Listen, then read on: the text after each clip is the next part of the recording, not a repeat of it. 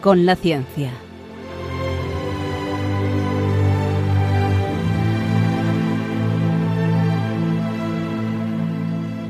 Dirigido por Javier Ángel Ramírez.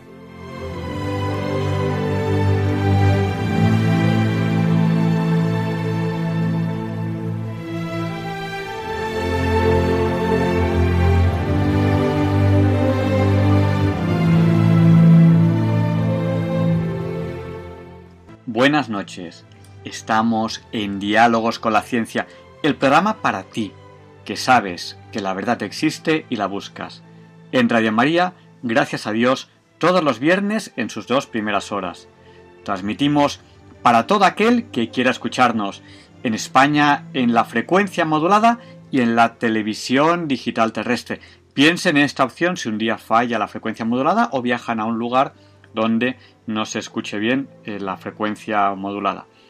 También nos pueden escuchar en cualquier lugar del mundo a través de internet en www.radiomaria.es, donde además en el podcast tienen el histórico de muchísimos programas de Radio María. Y además en YouTube, en YouTube en el canal Radio María España y cómo no, en apps, en aplicaciones específicas para dispositivos móviles, fundamentalmente tablets y móviles eh, la app Radio María España les permite escuchar Radio María en directo. Hoy tenemos una entrevista que creo que les va a interesar mucho. Vamos a entrevistar a Víctor Moreno, jefe de servicio de medicina interna del Hospital Universitario de Móstoles. Le vamos a preguntar muchas cosas. Muchos de ustedes querían que les preguntase sobre, que, que le preguntase a alguien sobre la necesidad de seguir en confinamiento o si podemos eh, ya empezar esta desescalada con una cierta seguridad? Pues evidentemente se lo vamos a preguntar. Y sin más dilación, Leonardo Daimiel, Per de Madrid, presenta la sección Pensar y Sentir. Disfruten de esta preciosa voz.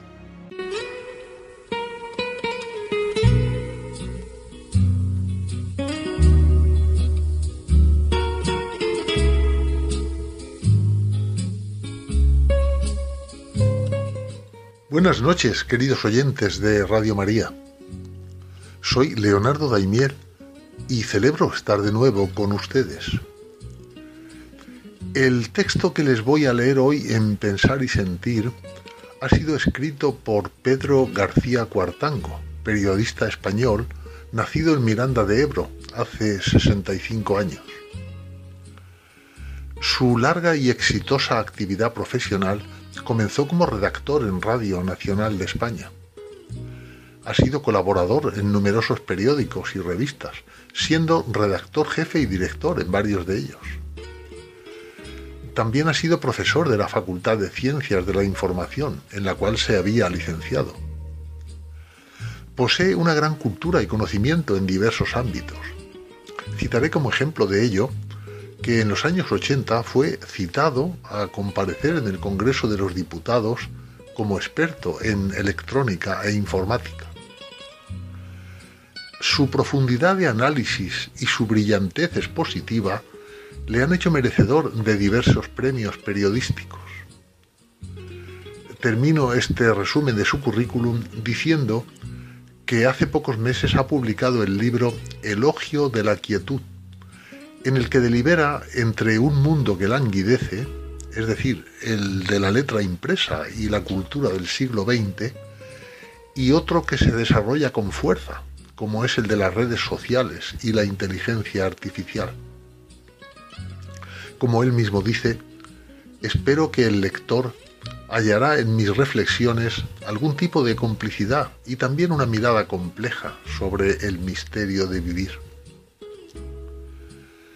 Pedro García Cuartango ha publicado hace poco un artículo titulado Homero y el virus, en el que con gran maestría establece un paralelismo entre la Odisea, la obra que escribió el poeta griego Homero hace casi 3.000 años, y la pandemia actual que padecemos. Dice así, los dioses condenan a Odiseo a visitar el Hades, el lugar tenebroso y oscuro donde moran los difuntos, y donde haya a los espíritus errantes de Agamenón y Aquiles, sus viejos compañeros en la guerra de Troya.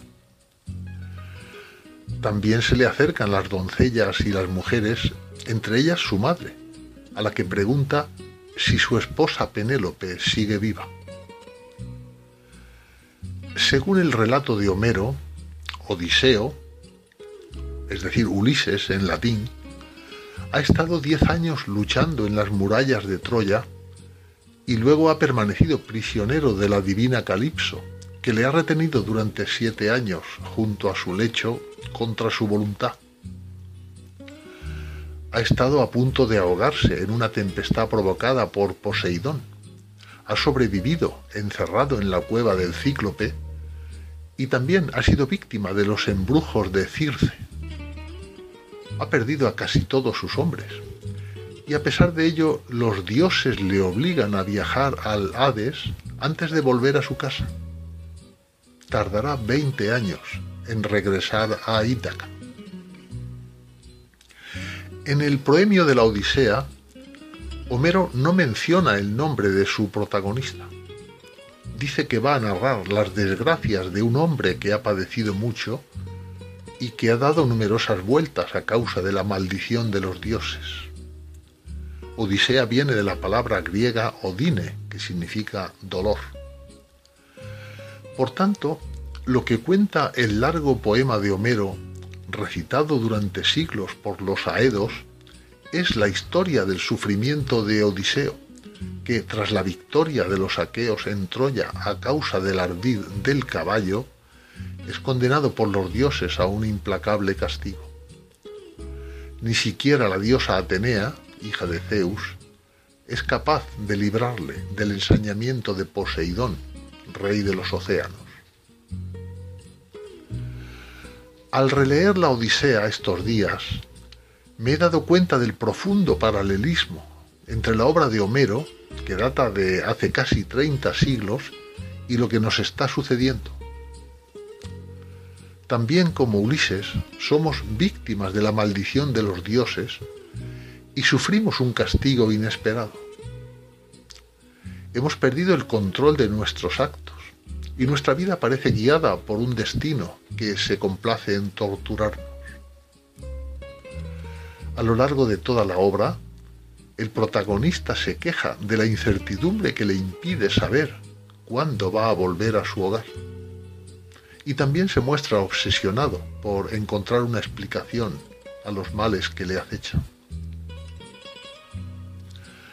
Nosotros estamos confinados en nuestras casas, mientras que Odiseo, Ulises, vaga errante por el mar, empujado por los vientos que le llevan de un sitio a otro.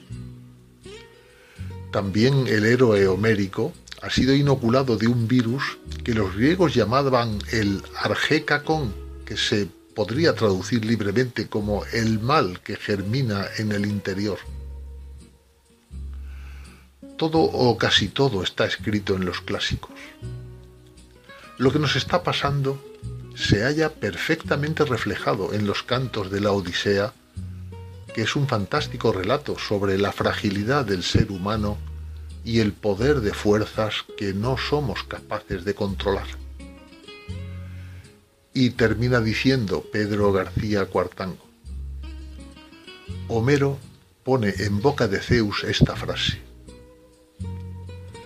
Los humanos nos echan la culpa a los dioses de sus desgracias, pero son ellos quienes provocan, a causa de su estupidez, males que podrían ser evitados.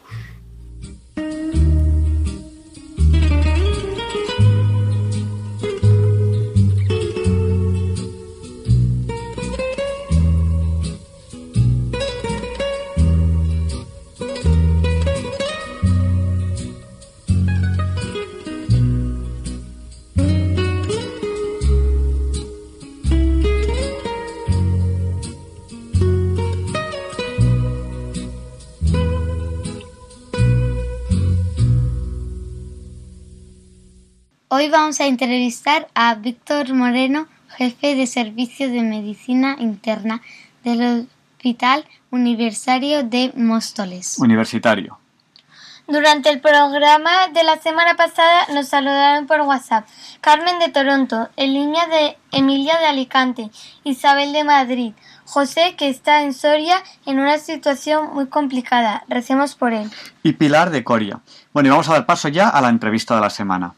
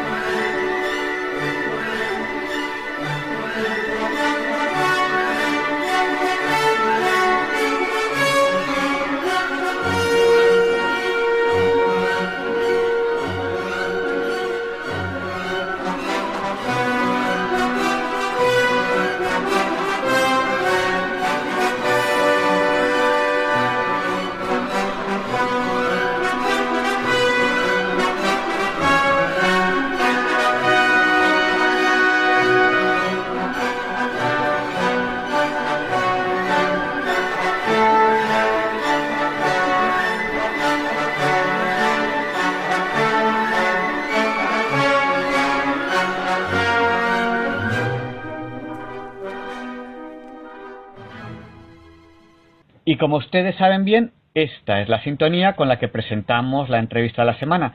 Y hoy tenemos el placer de presentarles a Víctor Moreno. Él es jefe de servicio de medicina interna del Hospital Universitario de Móstoles. Eh, buenas noches. Hola, buenas noches, ¿qué tal?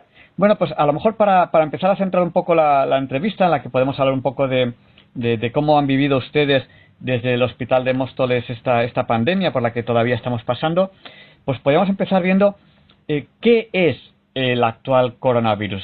¿Qué, eh, es, ¿Cuál es el motivo? ¿Cuál es el virus? Un poco, ¿qué es lo que ha producido esta actual pandemia?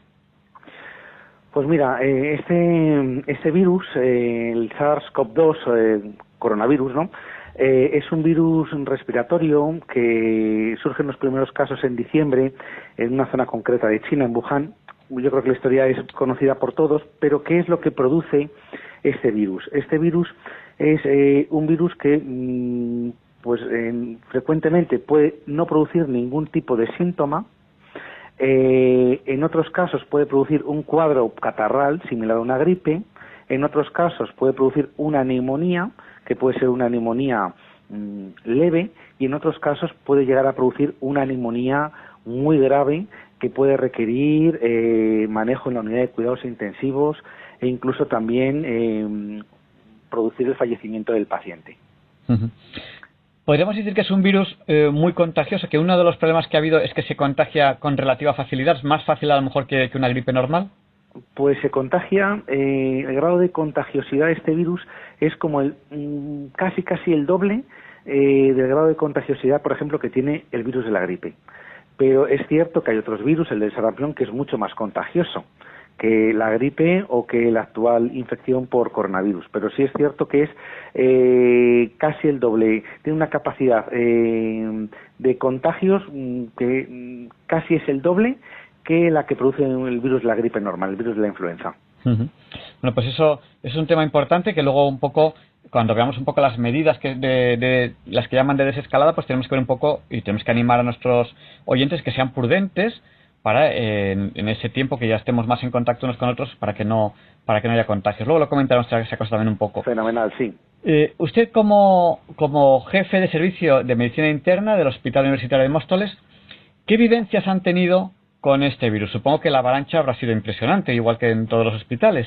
Ha sido, la avalancha ha sido muy importante. De hecho, eh, los focos más importantes eh, en España han estado en Madrid, Barcelona y País Vasco. Pero dentro de Madrid no todas las áreas eh, han tenido la misma incidencia de infección por coronavirus. Eh, de hecho, es bien conocido el corredor de Lenares eh, como una zona, bueno, mm, ha sido la punta de lanza de coronavirus en, en Madrid y en España pero también la zona de Móstoles ha sido una zona, eh, Móstoles y Leganés, eh, ha sido, han sido zonas especialmente castigadas por, por esta por esta infección. Pero la verdad que todos los hospitales de la Comunidad de Madrid han estado eh, al borde del colapso. y, del colapso. ¿Y qué vivencias personales han vivido ustedes? Que supongo que habrán sido muchísimas, porque... Han sido muchísimas. ¿Ha sido un tiempo largo? Ha sido un tiempo largo, sí. Eh, eh, para que te hagas una idea, eh, en, en nuestro servicio, bueno, en nuestro hospital tiene en torno a 300 camas, es lo que tiene nuestro hospital de capacidad. Eh, y en nuestro servicio en medicina interna, pues solemos tener en estas fechas en torno a 80 a 100 pacientes ingresados. Eh, hemos llegado a tener días de hasta 360 pacientes ingresados al mismo tiempo. Eh, se han tenido que habilitar zonas, áreas nuevas eh, donde poder valorar a estos pacientes. y no solamente eso, también hay que tener en cuenta que, que esos pacientes precisan una valoración muy concreta y también mm, no es que el coronavirus haya afectado solamente a, a la población, mm, el personal sanitario también somos población general. Eh, y también ha habido personal sanitario, médicos, enfermería, auxiliares, etcétera, que también han estado de baja laboral por eh, una infección o por una neumonía por coronavirus. De tal manera que teníamos una sobrecarga de trabajo eh, y al mismo tiempo teníamos menos personal sanitario que en otra época del año en similares circunstancias, ¿no? Con respecto al año pasado. Eh, teníamos otro hándicap muy importante, que era eh, el no disponer de eh, en cantidad suficiente. Entonces teníamos que estructurar el trabajo para poder consumir el menor número de EPIs, de equipos de protección individual posible. entonces, porque realmente era un problema, hemos hablado antes de la contagiosidad que tenía, y luego al mismo tiempo no disponer de todos los EPIs que realmente te hubiera gustado disponer. Entonces tuvimos que estructurar el trabajo de tal manera que eran eh, los facultativos que entrábamos a ver los pacientes éramos los menores posibles para consumir el menor número de EPIs, pero al mismo tiempo estábamos conectados con otro facultativo que estaba fuera haciendo todo el trabajo de peticiones analíticas, escribir en la historia clínica, etcétera. De tal manera que funcionamos como un trabajo Está feo decirlo, pero hemos funcionado como un trabajo en cadena, pero muy bien engranado. Y el trabajo era el siguiente, había un facultativo que valoraba a bastantes pacientes. Luego había otro facultativo que a tiempo real iba escribiendo lo que iba viendo el primer facultativo. Luego había un equipo que era un equipo de información, porque claro, eso es otro problema importante que, hemos tenido, que no teníamos capacidad de informar a las familias como lo hemos hecho hasta ahora, como hemos hecho toda la vida.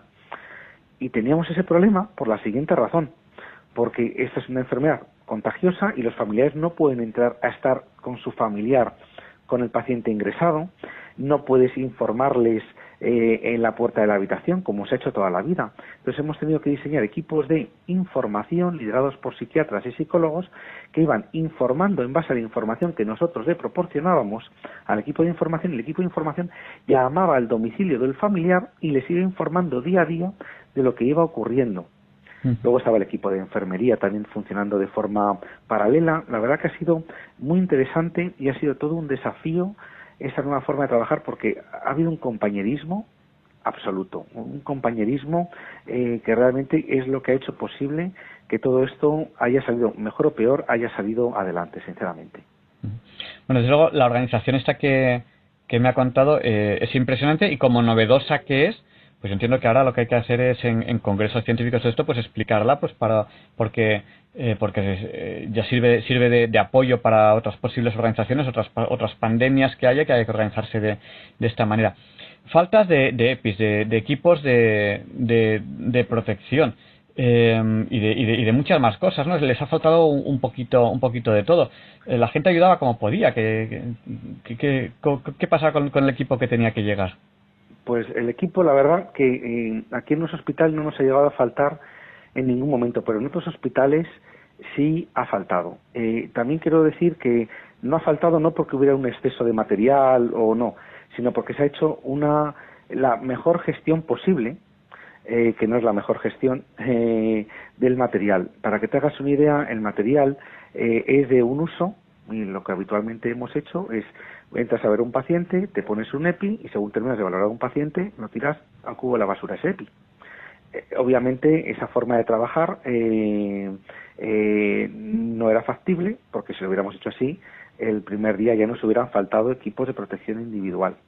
Entonces tuvimos que diseñar todo el trabajo del personal sanitario para consumir el menor número de equipos de protección individual.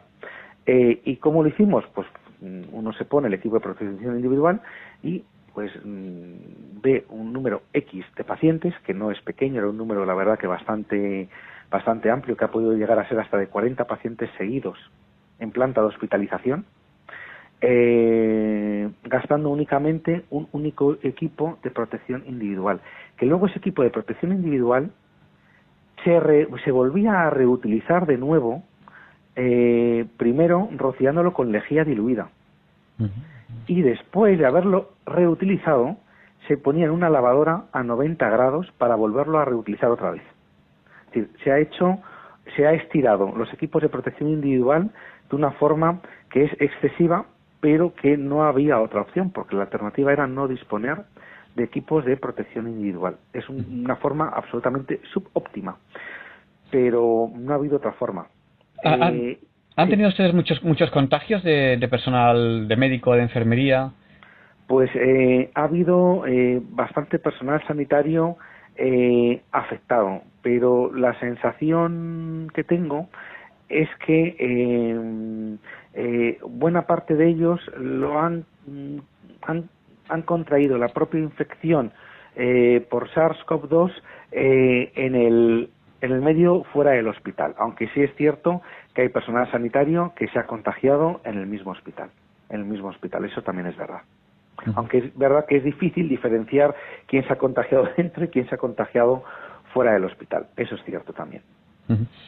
Eh, en España, pues contabilizamos eh, los casos de personas que, a los cuales se les ha hecho test, pero se, se sabe que hay personas que, que han pasado esta, esta, esta enfermedad o, lo están pasando, algunos con síntomas, otros sin síntomas, y que no contabilizan. Eh, ¿cómo, estiman esto ustedes? ¿Hay alguna estimación? ¿Ustedes eh, cuentan con estos casos? Eh, porque ahora mismo en la calle, pues, mm, hay, ahora mismo hay gente que está infectada, ahora mismo empezaremos un, desconfinamiento, estamos ya empezando, y esta gente está ahí, algunos con síntomas y otros sin síntomas. ¿Qué datos tienen ustedes un poco más que, que nosotros, ya que ustedes están en, el Hospital Universitario de Móstoles? Pues mira, mm, datos, datos realmente no, no hay datos. Eh, hasta que no haya un estudio de seroprevalencia a nivel nacional que está en marcha. Pero eh, lo que está claro es que los datos mm, del número de personas infectadas a nivel nacional, eso lo que muestra únicamente es la punta del iceberg. Eso es simplemente la punta del iceberg. No es descartable que ese número sea multiplicable por 4, por 5, mm, por 10. No, no es en absoluto descabellado. No es descabellado por varias razones, porque, por ejemplo, eh, entre la gente que ha fallecido, algunos tenían clínica compatible y se le ha hecho la PCR eh, de SARS-CoV-2 y ha sido mm, positiva, ¿vale? Y esa persona fallece y cuenta como un fallecido eh, por infección por coronavirus. Pero eh, hay bastante gente que ha fallecido, eh, gente, nuestros ancianos, gente de las residencias, que no han tenido acceso a esta prueba diagnóstica y que han fallecido y que probablemente hayan fallecido por esta razón, por el SARS-CoV-2 y que mm, realmente no se les contabiliza como tal no se descontabiliza como tal. Entonces, bueno, hay muchas formas de poder contar las cosas, ¿no? Eh, y la forma en la que se hace es una de ellas, pero probablemente no la única, no la única. Eh, una herramienta que puede servir es, eh, con respecto a las personas que han fallecido, ver los que han fallecido en este periodo con respecto a este mismo periodo, pero del año anterior. Y esa diferencia podría ser asumible hasta cierto punto que haya sido en el contexto de esta pandemia. Pero realmente es muy difícil discernir eh, la cantidad de gente eh, infectada porque no ha habido acceso a eh, todos los test que realmente hubieran hecho falta por múltiples razones, por no tener industria nacional que sea capaz de producirlos, eh, que el mercado sea competitivo fuera de España. Eh, yo creo que hay eh, la habilidad o no del gobierno de haberlo podido hacer. Yo creo que hay múltiples múltiples factores, pero no solamente un único factor que pueda justificar eso. como estamos en diálogos con la ciencia, en Red María estamos entrevistando a Víctor Moreno, él es jefe de servicio de medicina interna del Hospital Universitario de Móstoles Hemos hablado un poco con él de qué es el actual coronavirus, nos ha contado un poco las vivencias del personal sanitario, cómo se han organizado, nos ha hablado un poco de, la falta de medios. Y, ahora, pues, ¿cómo, creen ustedes que va a evolucionar eh, esta, esta actual pandemia? Y le voy a preguntar en dos ámbitos, en el ámbito hospitalario y luego en la calle. Yo tengo una opinión personal, yo tengo una opinión personal y es que va a ser muy importante eh, lo que llaman eh, el distanciamiento social. Me parece más, más importante eso a lo mejor que el confinamiento en casa, es una opinión personal, a lo mejor me equivoco o a lo mejor no. Y, me parece importantísimo el tener la boca tapada. A lo mejor ustedes en el hospital necesitan una mascarilla eh, con unas características eh, muy especiales, pero yo entiendo que en la calle casi casi lo más importante es el que no tenga esa mascarilla tan especial incluso con un pañuelo. Es lo importante es no echarnos, entre comillas, el aliento el uno al otro. No sé si me equivoco mucho en ese aspecto. No, yo creo que ahí es completamente acertado. yo creo que el confinamiento, eh, en el momento de la pandemia, eh, ha sido un acierto y tampoco había mucha otra alternativa. Primero, porque no sé, la única referencia que teníamos era eh, China y lo que estaban haciendo eh, Italia una semana o diez días antes que nosotros. No había eh, mucha más experiencia. Ahora la pandemia en Estados Unidos pues les llega pues con una experiencia acumulada mucho mayor de otros países de lo que han hecho y distintas estrategias. pero es cierto que el momento de la pandemia, que era una barbaridad, la cantidad de gente infectada, la cantidad de pacientes ingresados y todos cortados por el mismo patrón. Todos cortados, todos los pacientes eh, refiriendo disnea, sensación de falta de aire, fiebre, infiltrados eh, eh, radiológicos sugestivos de neumonía bilateral en la radiografía de tórax, es decir, todos los pacientes más o menos de las mismas características, cosa que yo personalmente no he tenido oportunidad de vivirlo nunca, sinceramente. entonces, bueno, mm, el confinamiento en este momento, en ese primer momento, eh, yo creo que ha sido francamente útil para estar hoy donde estamos. Si hay que continuar con el confinamiento o no, la verdad, eh, yo ahí me muestro, me muestro cauteloso. Pero estoy totalmente de acuerdo contigo eh, en que las medidas de protección son fundamentales y que una mascarilla, una mascarilla mm, quirúrgica, que es la mascarilla más básica, su finalidad no es Mm, protegerse a uno. Yo cuando me pongo la mascarilla quirúrgica, la finalidad no es que yo me proteja, es que yo estoy protegiendo a los demás en el caso de que yo tenga una infección por coronavirus. Y a lo mejor esté totalmente asintomático. Esa es la clave. Si todos vamos con mascarilla, guardamos la distancia social de seguridad, eh, nos lavamos las manos con frecuencia, ya cuando entras a un supermercado, eh, te encuentras la solución hidroalcohólica, te hacen poner guantes, etcétera. Todo eso es con la finalidad de evitar que uno contagie a otro, no para protegerse a uno de, esta, de esta infección. Luego hay otro tipo de mascarillas, que son las FFP2 y las FFP3, que son ya para protegerse a uno mismo que también es importante. Pero yo creo que eh, lo importante y lo primordial mm, desde el punto de vista social es eh, todos llevar mascarilla, obviamente cuando mm, vayamos a estar con cierto contacto, eh, con cierta cercanía, aunque haya un metro, dos metros de, distancia entre una persona y otra, yo creo que llevar la mascarilla es una cosa que es absolutamente fundamental. el, no tocarnos, el no abrazarnos, eh, en este momento yo creo que son medidas que son absolutamente esenciales, imprescindibles. ¿Y, y cómo, cómo cree usted que, va a evolucionar la pandemia? Es decir, nosotros eh, desde Diálogos con la Ciencia siempre hemos hecho el llamamiento a que seamos prudentes, a que exageremos un poco la prudencia y sobre todo a, que de alguna manera nos tapemos la boca. Eso, eso lo hemos dicho siempre.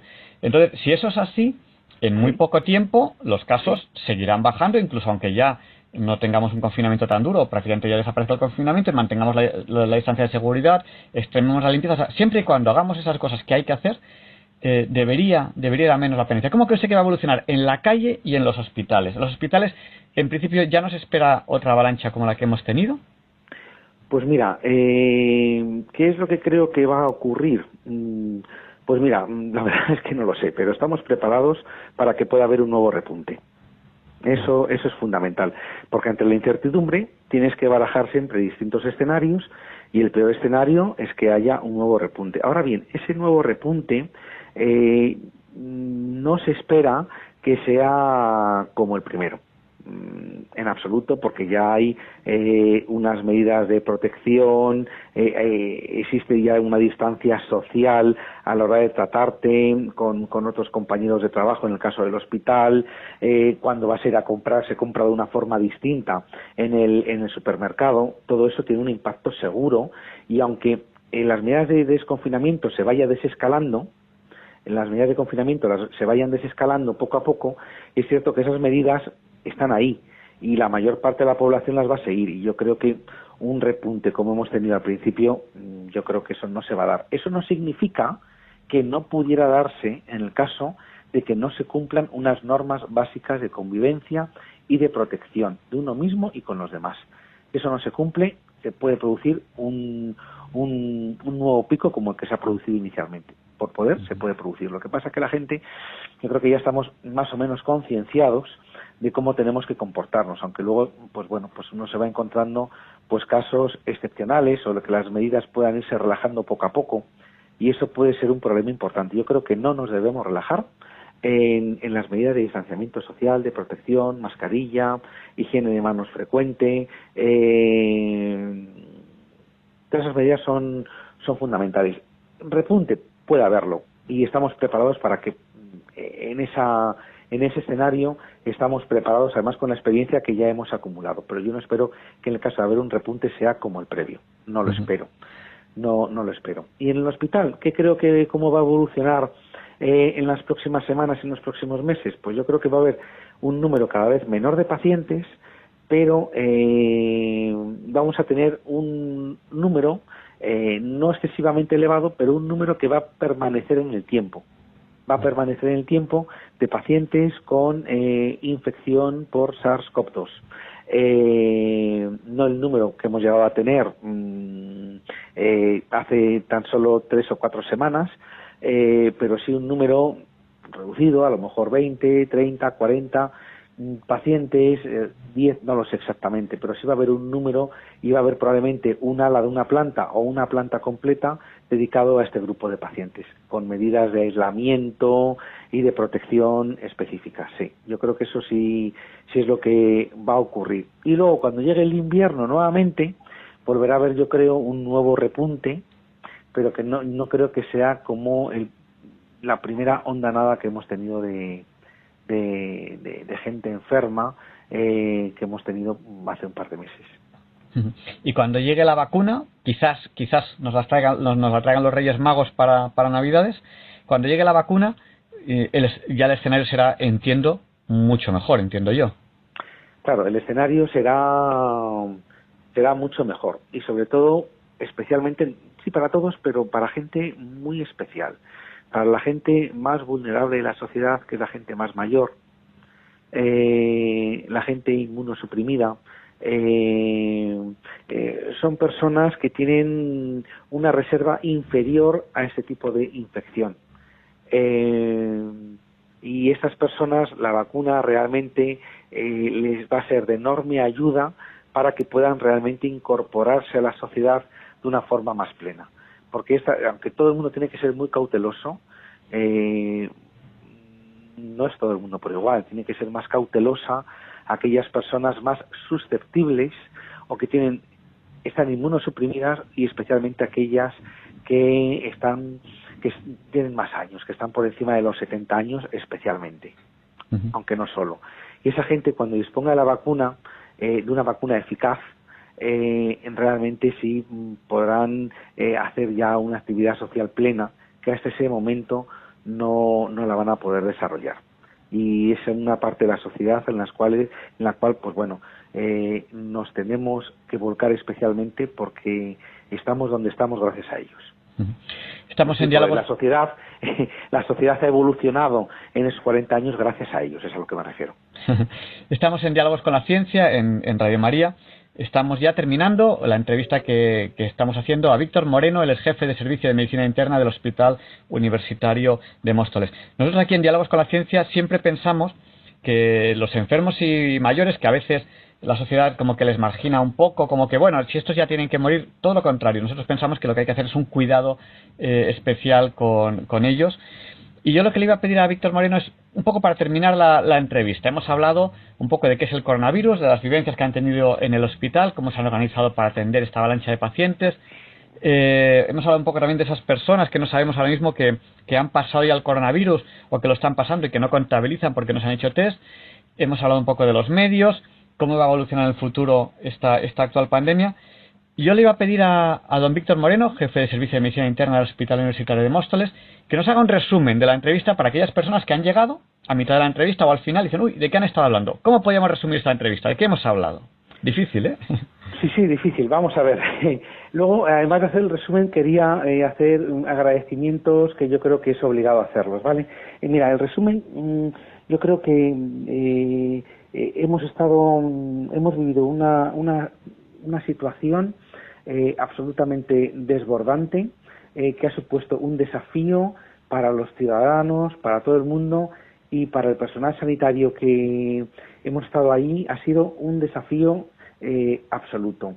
que gracias a la colaboración de los ciudadanos por quedarse en su casa, por hacer las medidas de protección, gracias a, eh, a las fuerzas de seguridad del Estado que han velado por eh, la seguridad de todos los ciudadanos, gracias, por supuesto, al personal sanitario, gracias, mm, bueno, todos hemos tenido un papel en la sociedad, hemos tenido un papel en la sociedad que ha sido fundamental en el desarrollo de, y en el control de esta, de esta epidemia eh, y ha hecho posible que hayamos podido atender a una cantidad absolutamente masiva de pacientes.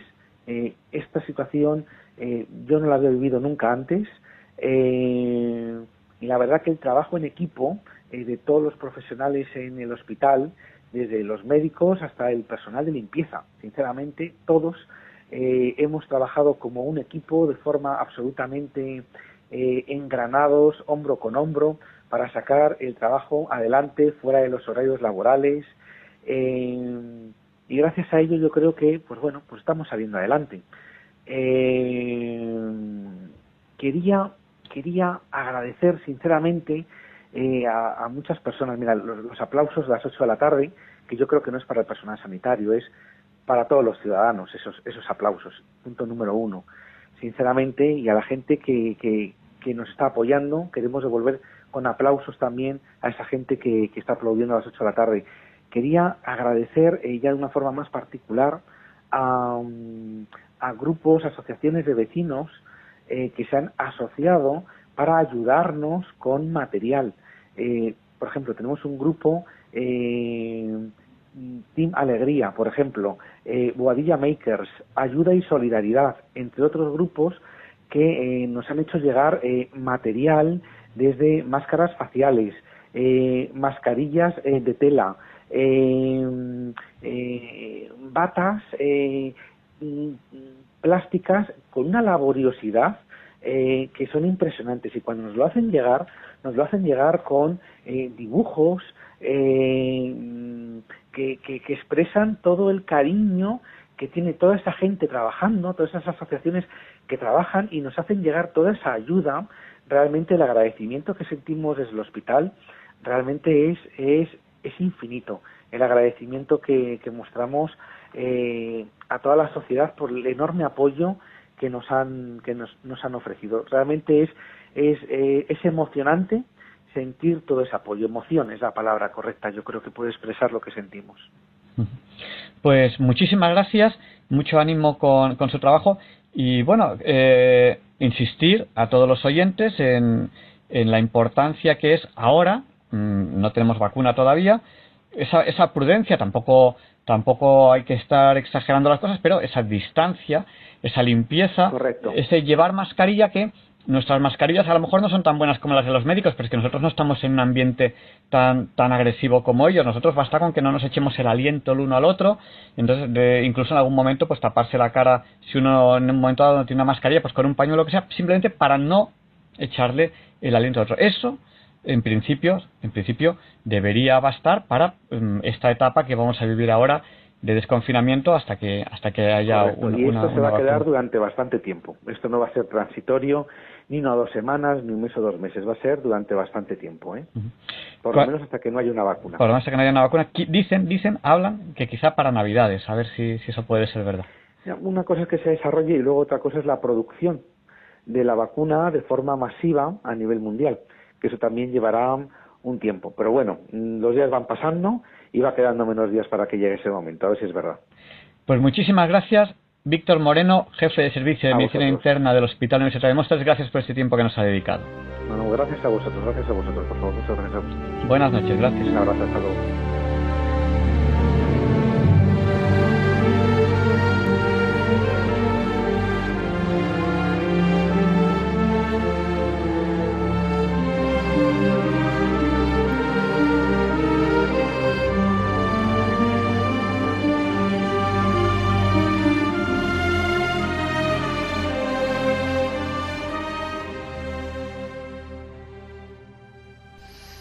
Tema del que hace tiempo tengo ganas de hablarles, que es el de fractales matemáticos. Pero antes de entrar en este tema, ustedes me preguntan mucho sobre qué debemos hacer y qué no debemos hacer en época de confinamiento. Vamos a preguntárselo a la doctora Gador Joya y a continuación les hablaré, si les parece bien, de fractales matemáticos.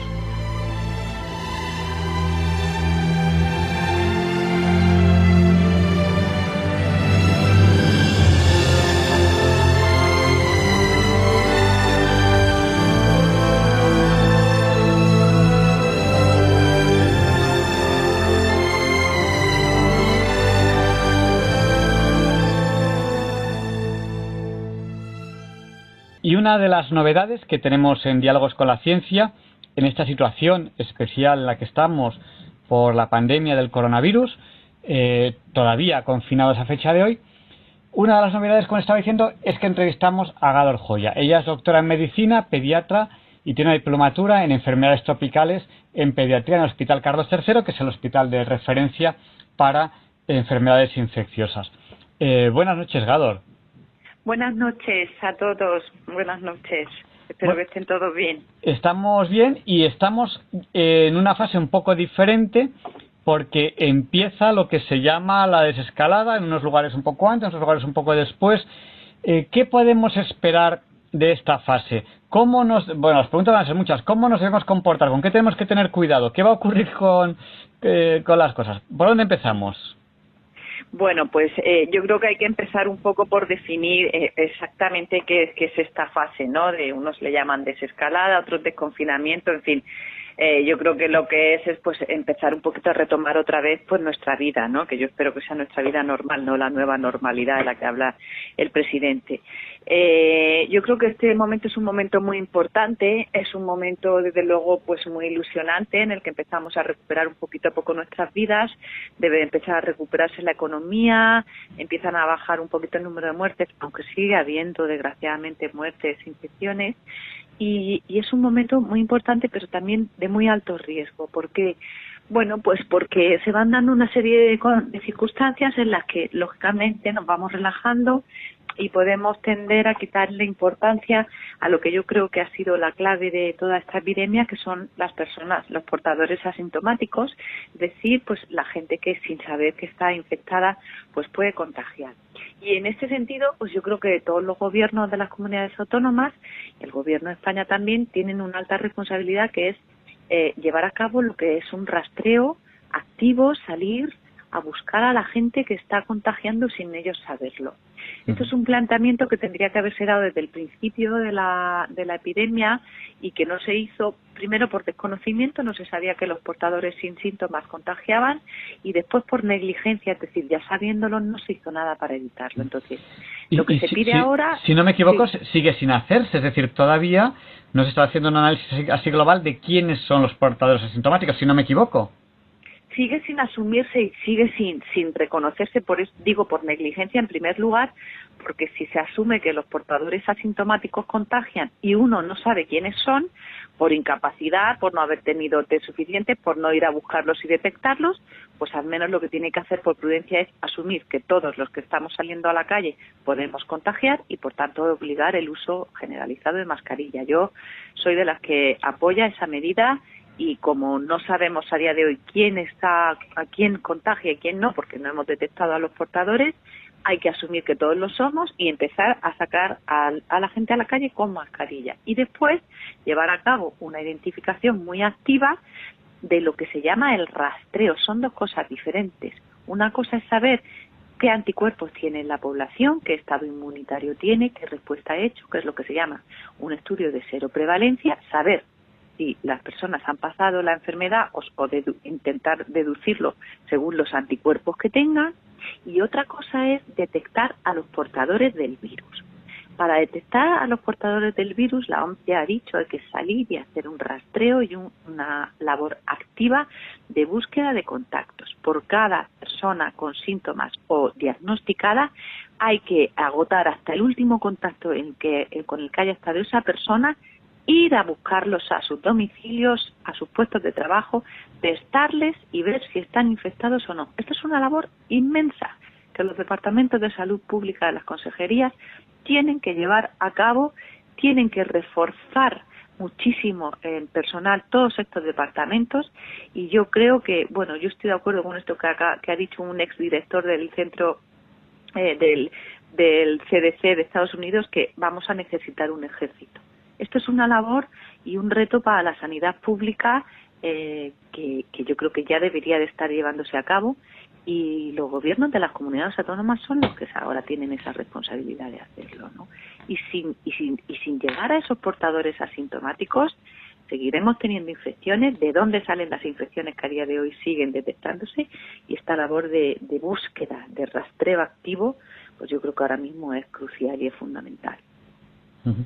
Bueno, pues eh, una labor que debería hacerse, pero de momento no tiene pinta de que se vaya a hacer en España, que es seguir, perseguir a lo que es la infección, no a los ciudadanos, sino que es la infección, es decir, ¿dónde está? Eh, sin esos test masivos, los que tantos, tantas semanas se ha hablado y luego al final no hay test masivos, sin ese rastreo de dónde está la enfermedad, pues eh, corremos un riesgo. Bueno, nos vamos a desconfinar y nos vamos a desconfinar sin eso que sería necesario. ¿Cómo podemos hacer los ciudadanos para desconfinándonos así que las cosas vayan lo mejor posible? Mm. Eh, el gobierno nos quiere desconfinar a ciegas, es decir, nos va a sacar a un escenario en el que no conoce en dónde nos movemos y nos lleva a ciegas. Yo creo que el desconfinamiento es un desconfinamiento que tiene que ser doblemente responsable, exige una doble responsabilidad, una por parte del ciudadano y otra por parte de los gobiernos. El ciudadano tiene que ser responsable eh, y esa responsabilidad tiene que emanar de un conocimiento de si sabe si ha estado infectado o no, o si lo está en este mismo momento, y de si sabe qué es lo que tiene que hacer para proteger a su entorno si está infectado. Y, para, y así el ciudadano podrá actuar de una manera responsable. Y esa responsabilidad del ciudadano tiene que proceder de una responsabilidad previa de un gobierno que tiene que contar con el conocimiento científico técnico adecuado, con las personas y el personal asesor adecuado, con los medios suficientes, esto es, pruebas suficientes, fiables y fidedignas con alta sensibilidad y especificidad, y luego también pues dedicarse a hacer eh, esta labor de identificación de la ciudadanía. Y con esas dos eh, como si dijéramos eh, responsabilidades el desconfinamiento podrá hacerse de una manera pues sosegada lógica y de menos riesgo, pero y yo siento decirlo y no es por generar alarma, creo que nuevamente vamos tarde en esto, porque me llama la atención, bueno, pues que haya con excepciones, las comunidades autónomas esto lo tendrían que tener ya diseñado, ya lo tendrían que tener en marcha este plan, ya tendrían que saber qué equipos van a estar haciendo estos rastreos, cómo los van a hacer, cómo se van a desplazar, en fin, eh, tendrían que tener seleccionado al personal y esto a día de hoy no se ha hecho, al menos en la Comunidad de Madrid no se ha hecho que yo sepa y en muy poquitos sitios, por no decir en ninguno y ya vamos tarde porque la gente ya está en las calles. Yo veo grupos de adolescentes juntos y sin mascarillas eh, de paseo por la calle. Entonces, yo no quiero generar un alarmismo eh, innecesario, pero sí quiero alertar de que estamos en un momento muy delicado en donde todavía el virus nos puede dar muchos disgustos y yo creo que apelo a la responsabilidad de los gobiernos para que hagan responsables también a los ciudadanos. Eh, decíamos aquí en Diálogos con la Ciencia que a lo mejor una mascarilla de un médico tiene que ser un poco más especial porque está en un ambiente donde puede haber en el ambiente mucha más carga vírica, pero que un ciudadano, digamos que lo importante es tener una mascarilla, dice, dice algunos, es que mi mascarilla no es muy buena. Bueno, pues en, lo importante, digamos, no, no echar, por, para entendernos así, el aliento al, al de enfrente. Entonces, incluso en un momento dado, si uno tiene mascarilla, con un pañuelo o lo que sea, para eh, que lo que lo que salga de su boca y de su nariz no vaya eh, dirigido hacia adelante, sino que bueno, pues que se quede ahí en el pañuelo. Eh, en principio, en principio, para cuando uno sale a la calle, esto sería suficiente, además de las instancias, la limpieza y todo eso, en lo que es en mascarilla me, refiero. A ver, como, como el gobierno y los gobiernos no han aprovechado este tiempo de confinamiento, de, de muerte y de sufrimiento para diseñar estos planes que digo yo de identificación de portadores asintomáticos, pues yo creo que eh, lo que lo más prudente es asumir que toda la población puede contagiar, o sea, asumir como no tenemos identificados a estos portadores asintomáticos, asumamos que todos podemos serlo. Y de una manera relativamente sencilla es obliguemos a los ciudadanos a salir protegidos más que protegidos, es decir, con una mascarilla, ¿para qué? Para si yo soy un portador que no tengo síntomas y que no sé que estoy expulsando virus, además de, por supuesto, algo que tenemos que hacer todos, que es mantener la distancia de seguridad, estornudar en el hueco del codo, si yo llevo una mascarilla, en un momento dado, si por lo que sea tengo que toser o hablar y cae mis gotitas de saliva sobre un producto, sobre un utensilio, sobre una caja del supermercado, si yo llevo mascarilla, pues ese riesgo lo estamos evitando, casi prácticamente en la totalidad si la llevamos bien puesta. Entonces, es una medida de evitar que la gente que empieza a salir a la calle, que no está identificada porque no tiene síntomas y no se sospecha, hasta que se empiece a llegar a un grado de rastreo mayor, todos vayamos con nuestras mascarillas por si somos portadores. Por supuesto, aquel que tiene síntomas y tiene síntomas y está enfermo o tiene algunos síntomas, aunque sean leves, esa persona tiene que estar identificada, se, tiene que hacer una PCR para ver si tiene virus. Y esa persona, por supuesto que no, que, tiene, es que no puede ni salir a la calle durante el periodo de cuarentena. Pero claro, como les digo, esto requiere un trabajo de campo muy concienzudo y que se puede hacer. Tenemos los medios deberíamos tener los medios materiales, desgraciadamente eso por negligencia los gobiernos no los tenemos, tenemos medios humanos, pero hay que formar esos medios humanos, hay que, no basta con decir voy a contratar a X miles de personas, ala, no, voy a contratar a estas personas para este departamento, para esta función y durante este tiempo. Yo estoy encantada de que se contraten a muchos médicos, pero se tiene que saber para qué se les contrata y en dónde. Y para eso hace falta, pues, la labor, como digo, un ejercicio de un trabajo a nivel de salud pública, un trabajo de diseño epidemiológico, que como digo, mm, debería ya estar hecho y no está. Y vamos a hablar de otro tema. Eh, vuelta al colegio. Eh, ¿Hay alguna comunidad, por ejemplo la de Madrid, que en principio lo que es la comunidad autónoma mm, tiene intención, no sé si legalmente lo va a conseguir o no, de que los niños vayan al colegio por lo menos una o dos semanas, a lo mejor es a hacer algunos exámenes finales o algo así. ¿Eso va a ocurrir? ¿No va a ocurrir? ¿Van a volver los niños al colegio antes de verano en algunas comunidades? ¿Eso no va a ocurrir? Pues mira, volvemos a lo mismo. Mm, yo, sinceramente, sin tener eh, una mínima idea de cuál es la situación de la población actual, a día de hoy, pues eh, empezar, no haría propuestas de ese tipo. Yo eh, mm, me atrevería a hacer determinadas propuestas si voy conociendo cuál es la situación en, los determinados sectores a los que me estoy refiriendo.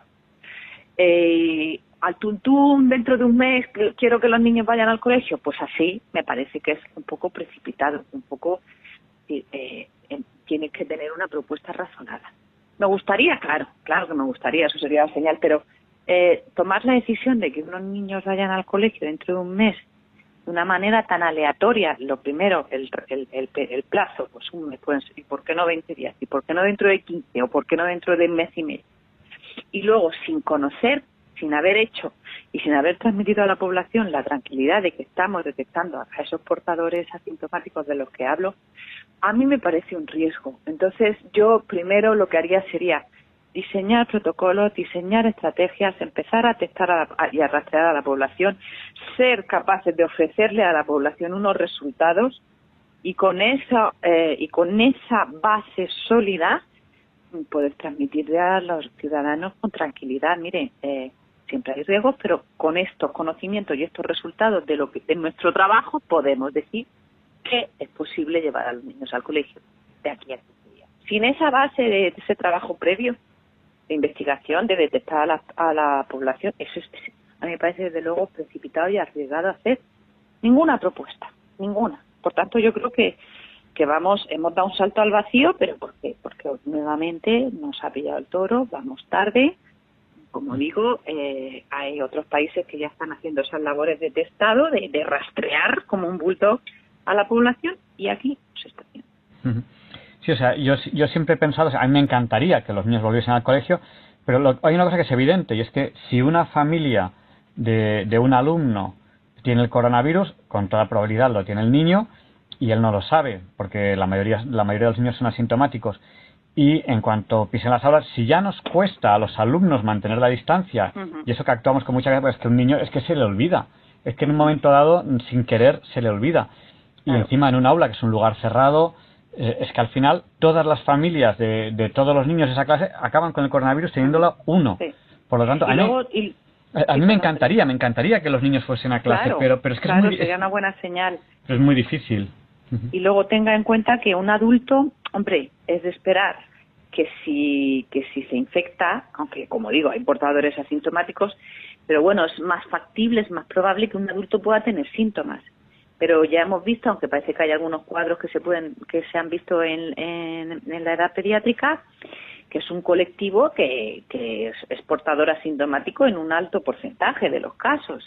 Y ahí no vamos a ser capaces, salvo que nos propongamos un rastreo activo de todos los mm, que se van a incorporar a los institutos y a las universidades, nos vamos a estar perdiendo mucha gente que puede ser portadora y que además puede actuar como vector de transmisión. Entonces yo ante la limitación que he visto en las administraciones de hacerse con material, de llevar a cabo un estudio concienzudo, empezaría por la población más vulnerable y a la que más hay que proteger, que son a nuestros mayores en las residencias, tenerlos a todos, al 100% de ellos perfectamente identificados, eh, eh, volcarnos en, los en el personal sanitario y en sus familias para que tampoco para protegerles, para evitar que ellos sean vectores de transmisión en los hospitales y en los centros luego poco a poco ir al abanico, digo desgraciadamente, porque vamos dando pasos muy despacio y tenemos, contamos desgraciadamente con lo que contamos a día de hoy y empezaría por ahí. Pero yo dar el salto a los colegios sin tener clara cuál es la situación, desde luego, yo respeto que se hable, que se expresen los deseos de, todo el mundo de que lo, pero eh, propuestas claras y concretas tienen que ser con una base y un estudio detrás que no nos exponga a un riesgo innecesario. Eh, pues muchas gracias, eh, doctora Gador Joyar, doctora en medicina, eh, pediatra y con una diplomatura en enfermedades tropicales en pediatría del Hospital Carlos III, que es el hospital de referencia en España en enfermedades infectocontagiosas. una última pregunta y a lo mejor que nos, que nos haga un mensaje final a todos un poco para que llevemos este confinamiento lo, lo mejor posible. Salimos con nuestra mascarilla y estamos en una zona en la que justo vemos, vemos que estamos lejos de todo el mundo a veces la mascarilla agobia un poco, sobre todo en verano. ¿Podemos retirarla un momento hasta que tengamos una persona a lo mejor a 4 o 5 metros y volverla a poner en su sitio? Hombre, si estamos en un lugar en donde no tenemos cerca objetos que podamos contagiar, objetos materiales. En, la, calle, por ejemplo. En la calle, paseando, muy aislados, sin. Yo creo que de manera ejemplar hay que llevarla, pero si uno va por un sitio del campo donde está solo, en donde no hay objetos materiales, en donde no está con nadie, pues hombre, no es necesario llevar mascarilla, obviamente, porque no hay riesgo de contagio. Aún así, yo creo que de manera ejemplar deberíamos de no quitárnosla, por, pero también hay que sopesar los riesgos y luego, desde luego, si es en sitios urbanos, sitios en donde nos vamos a cruzar con gente, y yo creo que también la, la mascarilla tiene, eh, por supuesto, un, papel de, de, evitar el contagio por parte de asintomáticos, pero también un, un, papel de pedagogía, ¿no? Es decir, debemos de acostumbrarnos a vernos llevar, a vernos con mascarillas. Los niños tienen que vernos llevar mascarillas, pero hombre, hay situaciones excepcionales en las que el riesgo pues prácticamente es nulo, ¿no? El que le he puesto, ¿no? Pero, pero si vamos a estar por donde hay gente, si nos vamos a parar, si vamos a pasar, pues eso, vamos a entrar en nuestra organización donde vamos a coger el pomo de la puerta. fin, yo creo que eh, hay que ser prudentes, responsables y, y aguantar un poquito esa pequeña molestia que al final te da calor y, y llevar la mascarilla porque yo creo que es un momento, como digo, muy delicado y hay que tener mucha responsabilidad. Mm. Mensaje final para, para nuestros oyentes, ya, ya, ya de despedida en esta de, despedida en el día de hoy. Si, si, si, si, Dios quiere, pues seguimos la semana que viene. En esta etapa especial de, llamémosle desconfinamiento que, que estamos empezando.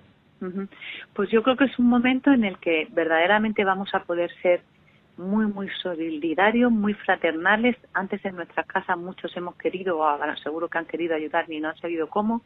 Y ahora es un momento en el que podemos ser muy, muy, muy solidarios con los demás en un ejercicio de responsabilidad, de acatar las normas aunque nos cueste, de, como digo, llevar la mascarilla donde haya que llevarla, eh, de, de ir poco a poco usa, con, eh, aplicando el sentido común en nuestras eh, pequeñas eh, salidas y escaladas.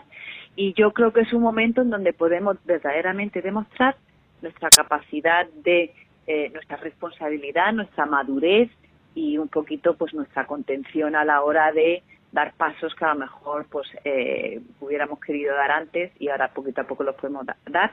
Y se nos se nos ofrecen nuevas vías de, de, ayuda a los que tenemos a los demás nuevas vías de ayuda a nuestros mayores. Si nos dejan ir a, a verlos pues con responsabilidad con protección con medidas de seguridad.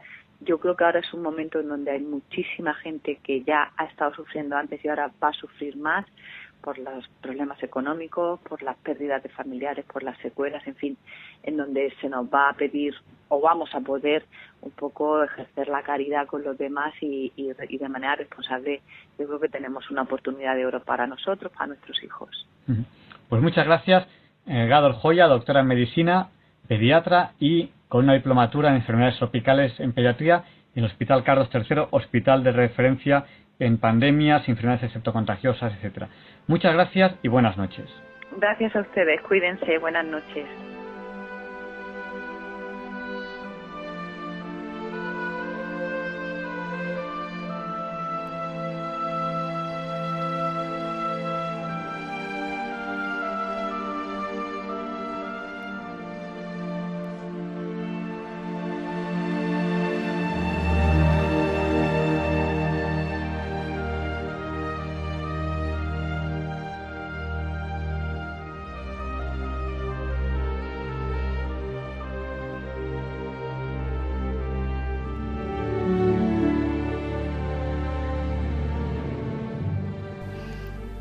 Y hoy quiero hablarles de un campo de la matemática de especial belleza, que son los fractales. Cabe preguntarse por qué los fractales son tan bellos.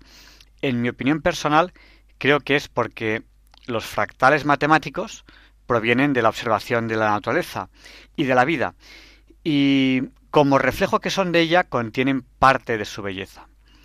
La matemática fractal es relativamente reciente. Estamos hablando del año 1975, cuando el matemático Benoît Mandelbrot acuña este término, el término fractal, con la raíz latina fractus, que significa rotura. Y aún a fecha de hoy no hay una definición matemática precisa y aceptada de lo que sí es y no es fractal. Porque eh, muchas veces se piensa, es un objeto con una estructura que se repite a distintas escalas. Pero eh, esta definición, matemáticamente hablando, no es muy precisa. Conviene en matemáticas ser algo más preciso. Eh, la figura de este matemático, de Benoît Maldebrot, es muy interesante. Es un polaco judío que nació en Varsovia en 1924. Su madre era médico y su padre se ganaba la vida comprando y vendiendo ropa. Eh, vivieron en París y al empezar la guerra mundial tuvieron que exiliarse a un pequeño pueblo francés eh, Benoit estudió como pudo, eh, fue muy autodidacta, eh, su, su, educación era constantemente interrumpida por temas de aquella época, de la guerra, y se cree que no consiguió aprender más que hasta la tabla del 5 a la hora de multiplicar. debió ser una persona lista y tuvo esa visión que le permitió entender el mundo real, el, universo.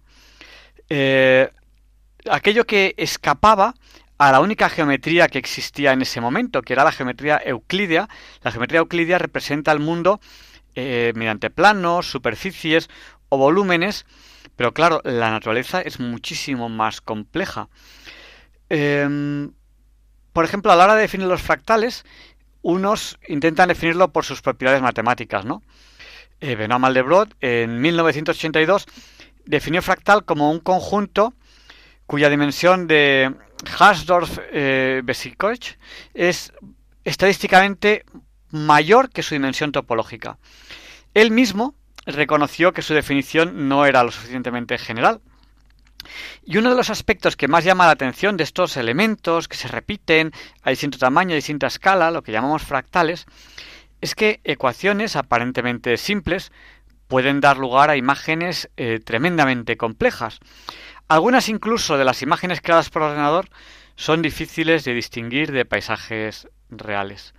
Eh, otros intentan definir los fractales por sus características. Por ejemplo, eh, Sullivan definió matemáticamente una de las categorías de fractales con su definición de conjuntos cuasi autosimilar, que hacía uso de este concepto, la cuasi isometría. en otras palabras, eh, los fractales aportan la realidad de que la naturaleza no es lisa, sino áspera. Eh, por ejemplo, los patrones de las desbandadas de pájaros son similares, pero siempre diferentes. Cada pájaro en una desbandada sigue unas reglas muy básicas, pero el conjunto, al haber cientos o miles de pájaros, sigue reglas tremendamente complejas, casi imposibles de modelizar, por ejemplo, por ordenador. Lo mismo ocurre con los árboles en su crecimiento, donde cada rama se va ramificando en otras más pequeñas. Y, bueno, hay muchas más cosas, ¿no? La naturaleza es así de difícil de predecir matemáticamente hablando.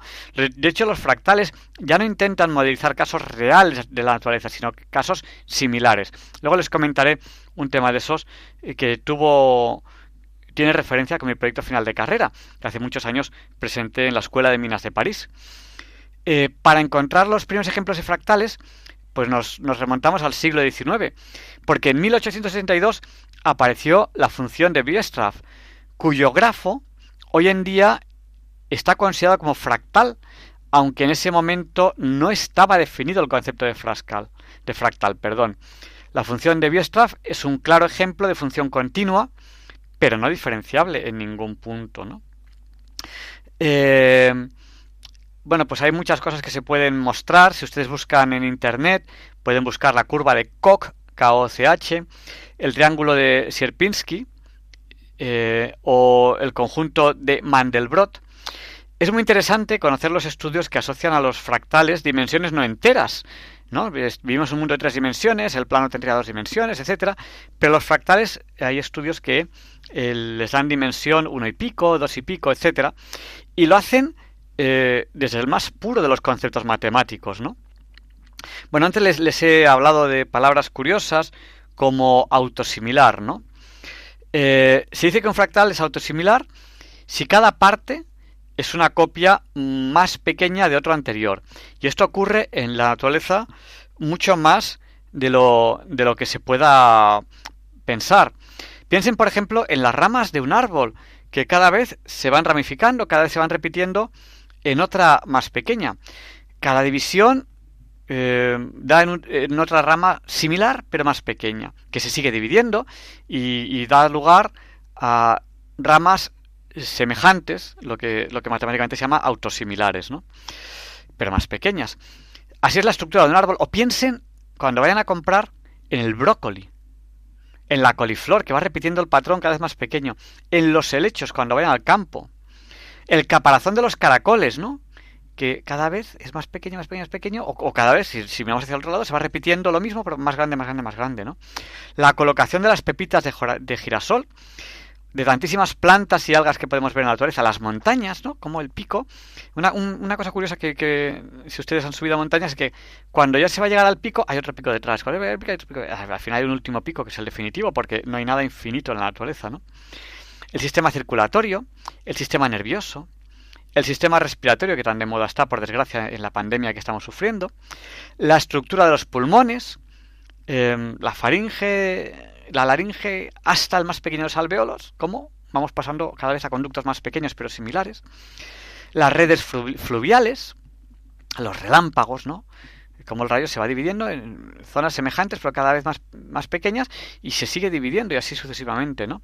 Los cristales de nieve o de hielo, el ADN, la estructura de los mismos anillos de Saturno, el crecimiento de cristales minerales, los cuernos de los animales, las olas del mar, del mar, no piensen ustedes en, que por encima de las olas grandes, fíjense este verano, cuando, cuando vayamos a la playa, que, espero que consigamos ir, que encima de las olas grandes hay unas olitas muy pequeñas que las hace el viento, ¿no? A distinto tamaño. Eh, eso es un fractal. O las nubes, ¿no? Ese algodón que se repite cada vez en una estructura más pequeña. Las nubes no son algodón, pero son un símil, ¿no? Bueno, antes de seguir, hagamos una reflexión sencilla. ¿Cuánta longitud de costa tiene España? Enseguida nos damos cuenta de que el resultado puede ser el doble, el triple o la mitad. Eh, depende con qué precisión queramos medirlos, porque la línea que separa la parte seca de la tierra, la parte seca de la tierra, la parte mojada del mar, es tremendamente sinuosa. Si se decide bajar a escalas muy pequeñas, la longitud aumenta exponencialmente. De esto se dio cuenta Richardson, un matemático inglés, que apreciaba, él se dio cuenta que las enciclopedias asignaban longitudes muy distintas a la longitud de costa según la escala a la que se medía, ¿no? Pues las, eh, esta característica del fractal, el que les he hablado, que suele llamarse eh, autosimilitud, pues tiene muchas otras, ¿no? Autosimilitud exacta, cuasisimilitud, autosimilitud estadística. Como podrán imaginar, cada una de estas propiedades dan para varias tesis doctorales. Eh, basta con que hoy las mencionemos, evidentemente. Inevitablemente, la matemática fractal tiene que relacionarse, cómo no, con la topología, el estudio de las formas en el mundo en el que vivimos, de la, de, la que de alguna manera la geometría fractal es dentro de la topología eh, un nuevo idioma que permite describir estas formas naturales que la topología antigua no permitía, ya que la naturaleza puede parecer incluso caprichosa, ¿no? Algunos autores clasifican los fractales como semigeométricos, ya que no pertenecen a la geometría tradicional. Hubo dos matemáticos que definieron la función de Weierstrass alrededor de 1920, los llamados conjuntos de Julia, que se generan a través de funciones holomorfas, ¿no? de forma similar. ¿no? Eh, las funciones holomorfas son las que eh, se definen en subconjuntos de números complejos. Em, esos conjuntos de Julia eh, resolviendo, pues se podría decir que son conjuntos de Julia son, que es una familia de conjuntos fractales que se obtienen al estudiar el comportamiento de los números complejos al ser iterados por una función holomorfa, ¿no? A partir de los conjuntos de Julia aparecen los conjuntos eh, de Mandelbrot, que son los conjuntos de Julia que se forman con una función de forma z elevado a m más c. Eh, esta ecuación, que parece tremendamente sencilla, es lo que se puede llamar relación de, inducción.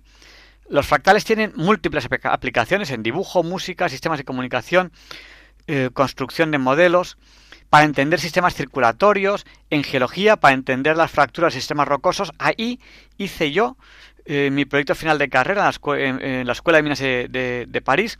Hice el proyecto en el Centro de Investigación, de Geológica de Fontainebleau. Resulta que los sistemas macizos reales lo que tienen son unas, unas fallas.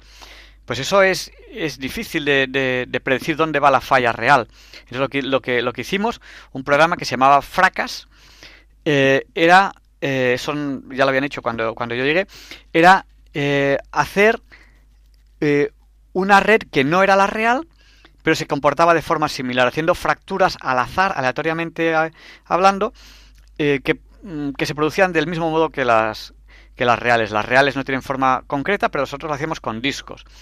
Eh, yo programé en aquel entonces una subrutina matemática que se llama Ja Fracas, ahí le puse mis iniciales, y era para llevar el modelo que era en elementos finitos y diferencias finitas para llevarlo eh, a régimen transitorio. Era un modelo que funcionaba en régimen permanente, ¿no?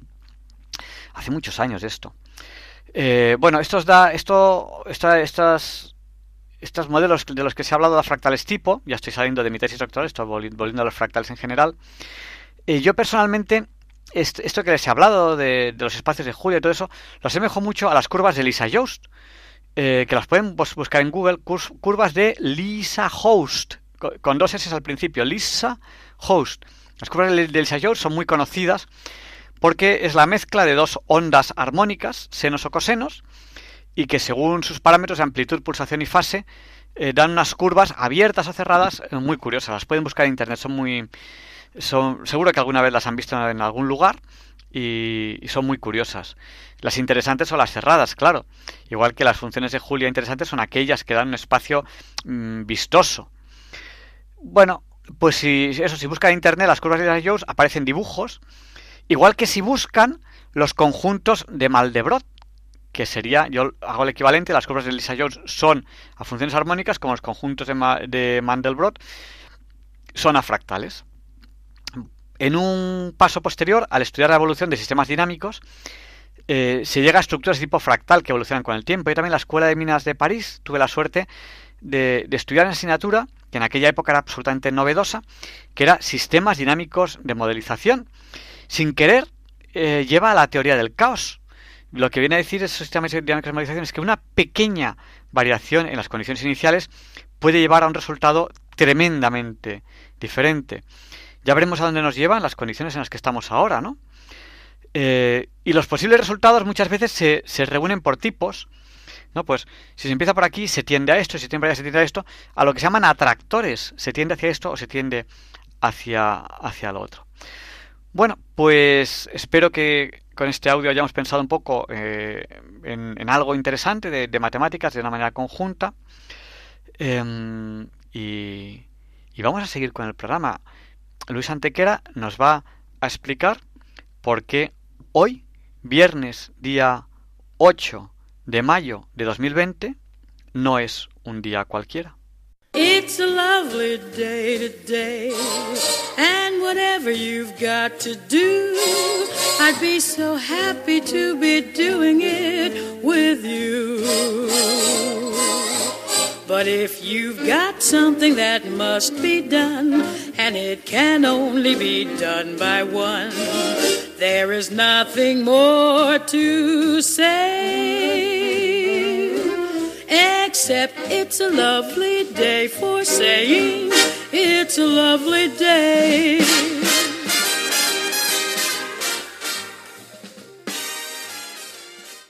No, Javier Ángel, no directos compañeros de Diálogos con la Ciencia, no, queridísimos oyentes de Radio María, claro que no es un día cualquiera, ningún día es un día cualquiera y este 8 de mayo que nos disponemos a comenzar ahora mismo tampoco porque en fecha tal, pero del año 1254, el rey Alfonso X el Sabio otorga la normativa fundacional de la Universidad de Salamanca, la más antigua de España y la cuarta más antigua de Europa, tras Bolonia, Oxford y París. Primera en ser llamada, de hecho, universidad, como se hace en la bula emitida por Alejandro IV.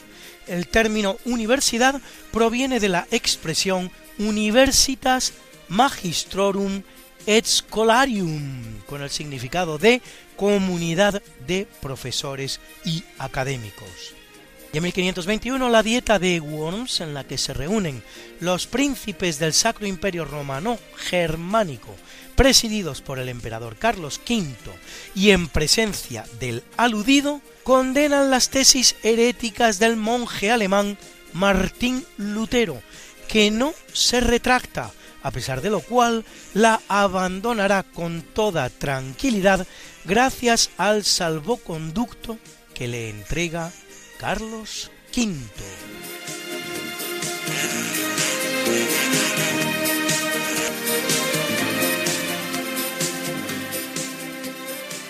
En el capítulo siempre fecundo de los descubrimientos españoles en América, en 1527 el navegante italiano al servicio de la corona de España, Sebastián Caboto, descubre el río Paraná.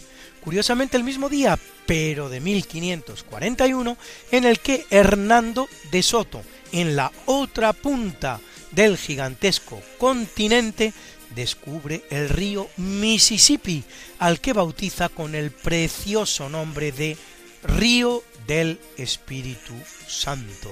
Harían bien los norteamericanos en llamarlo así.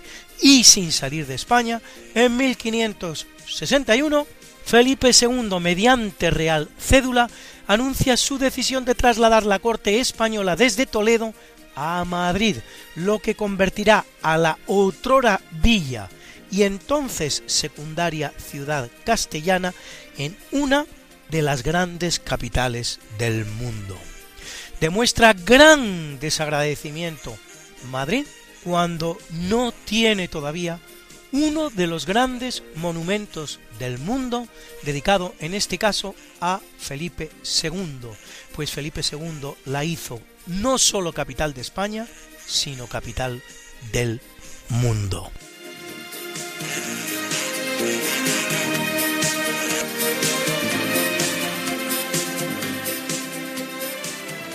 Y es una fecha de grandes inventos porque en 1847 Robert Thompson patenta el primer modelo de neumáticos para carruajes, que luego hará populares el también escocés John Boyd Dunlop. Y en 1878 David Edward Hughes da a conocer a la Royal Society el micrófono de carbón, primer micrófono de la historia. Y en 1886 en Estados Unidos, John Steve Pemberton inventa la Coca-Cola, una de las patentes más rentables que en el mundo ha sido, al decir de algunos, una simple variante de la popular zarza parrilla.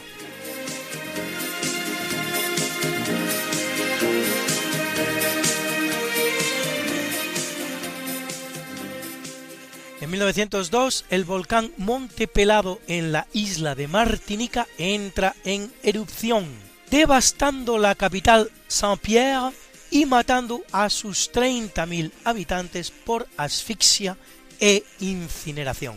Solo se salvan dos personas. Paradójicamente, una de ellas es un condenado a muerte que se halla en una prisión cuyos recios muros consiguen resistir el torrente de ardiente lava. Se le apareció la Virgen, en efecto. Y en 1914 en Estados Unidos se crea la Paramount Pictures, una de las primeras productoras de cine. En 1943, en Virginia, representantes de 44 países inician los trabajos destinados a la creación del Fondo de Naciones Unidas para la Agricultura y la Alimentación. Food and Agriculture Organization, Organización para la Alimentación y la Agricultura, con el objetivo de combatir el hambre en el mundo.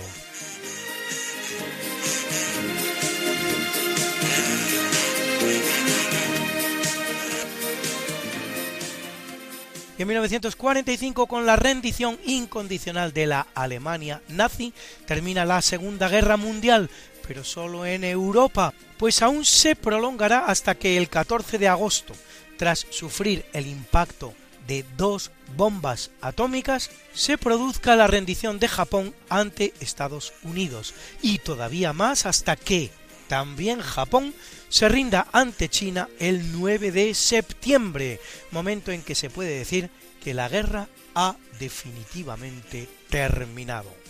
Y en 1967, la sonda espacial norteamericana Lunar Orbiter 4 alcanza la órbita del plateado satélite terrestre.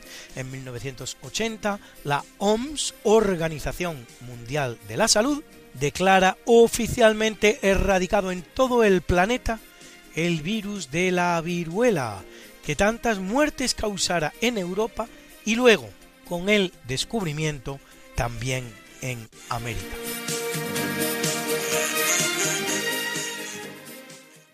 Bruna, Bruna, nació María y está en la cuna, nació de día, tendrá fortuna por dar a la madre su vestido largo y entrar a la fiesta con un traje blanco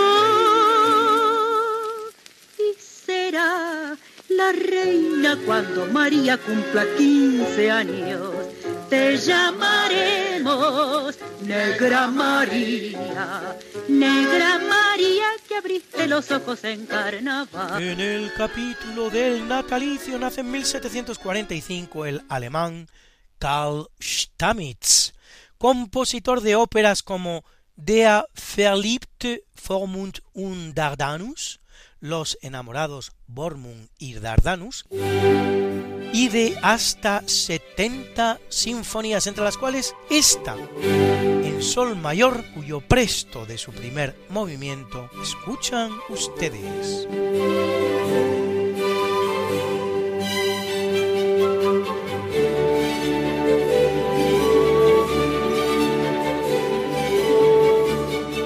1797 el que nace es José Rodríguez Losada, relojero español a quien debemos el reloj de la Puerta del Sol que dona a la Villa de Madrid y con el que millones de españoles dan la bienvenida cada 1 de enero al año mientras nos zampamos a toda velocidad 12 uvas.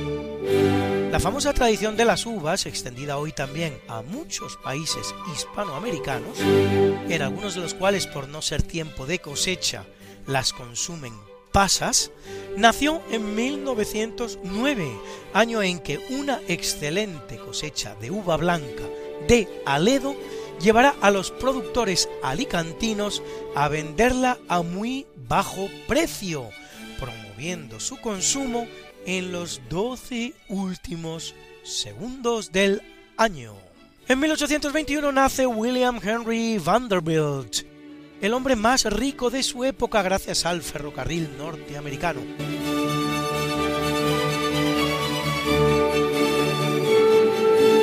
Gran filántropo que financia la instalación del Cleopatra's Needle, un obelisco egipcio, en el Central Park de Nueva York, así como la Universidad Vanderbilt o la Escuela de Medicina de la Universidad de Columbia.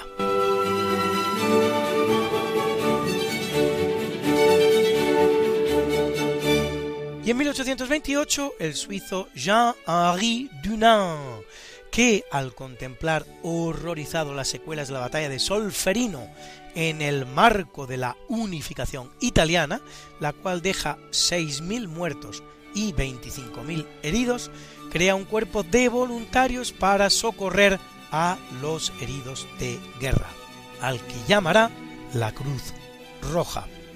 Por ser el suizo y venir adornada la bandera suiza de una cruz blanca. Ganador del primer premio Nobel de la Paz en 1901, la Convención de Ginebra sobre los usos de la guerra de 1864 adoptará también muchos de sus postulados.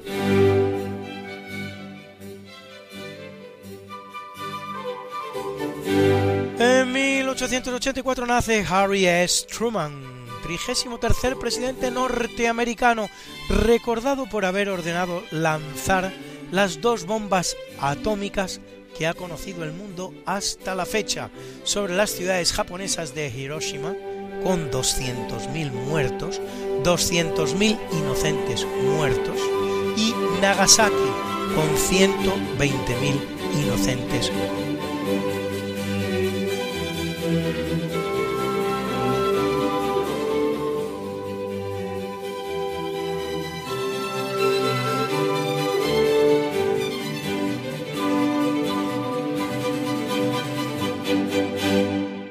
en 1899 el austríaco Friedrich Hayek, Nobel de Economía 1974, partidario del liberalismo económico hasta defender una suerte de dictadura liberal como tránsito al perfecto sistema liberal.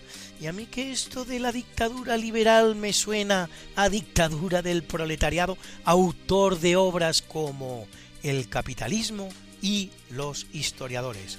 Y en 1902 el francés André Luoff, Nobel de Medicina 1965 por sus descubrimientos sobre las actividades reguladoras en el interior de las células.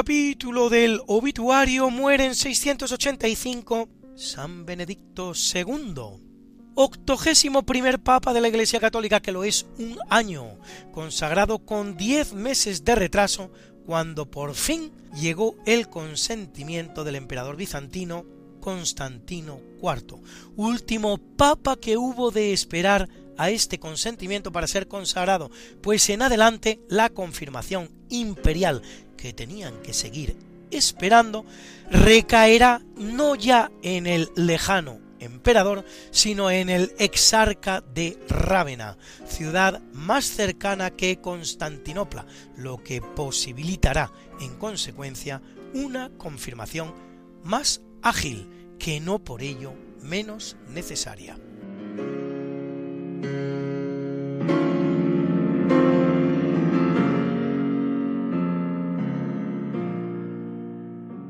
En 1794, durante la Revolución Francesa en París, acusado de traidor, es apresado, condenado y guillotinado. En el mismo día, lo que entre otras cosas da cuenta de las garantías del proceso, Antoine Lavoisier, químico, biólogo y economista, considerado junto a su esposa, la también científica Marie-Anne Pierrette Poltze, el creador de la química moderna por sus estudios sobre oxidación de los cuerpos, respiración animal, análisis del aire, teoría calórica, combustión y fotosíntesis, autor de la ley de conservación de la masa llamada Ley Lomonosov-Lavoisier. Siglo y medio antes, en 1633, la malhadada Inquisición no se había atrevido a nada ni parecido, ni parecido con Galileo Galilei,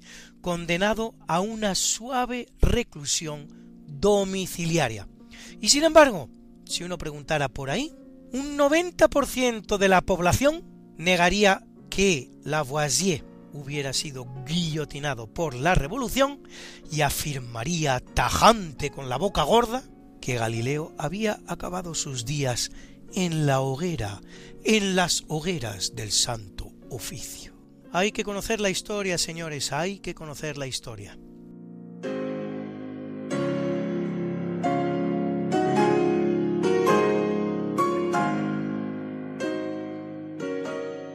Y en 1873 muere el filósofo inglés John Stuart Mill, representante de la escuela económica clásica y teórico del utilitarismo. En 1880, el francés Gustave Flaubert, padre del análisis psicológico y autor de grandes novelas como Madame Bovary o Salammbô. En 1903, en las Islas Marquesas, el pintor Paul Gauguin, uno de los grandes exponentes del postimpresionismo francés.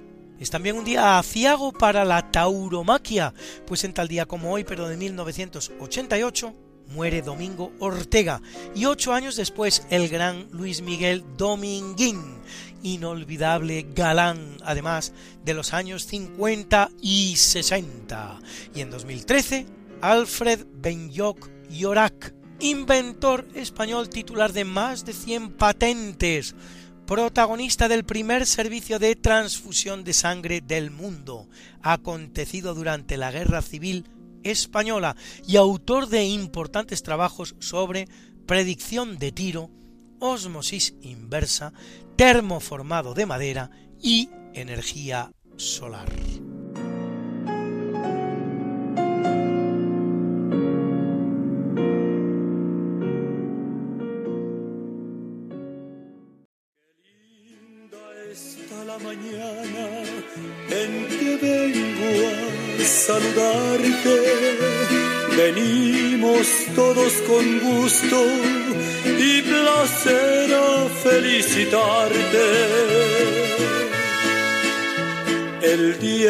Que tú naciste, nacieron todas las flores.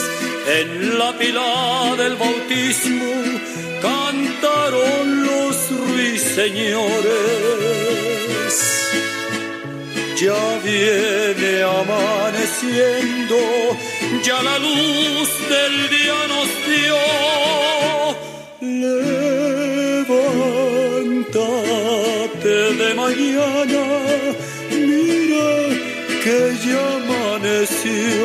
Y felicitamos hoy al estadounidense H. Robert Horvitz Nobel de Medicina 2002 por sus trabajos sobre la apoptosis o muerte programada de ciertas células generadas en el desarrollo de los gusanos, que cumple 73. Felicidades, maestro. Al estadounidense Chris Frantz, baterista de la banda Talking Heads, que cumple 69 y lo celebra con nosotros con este Road to Nowhere.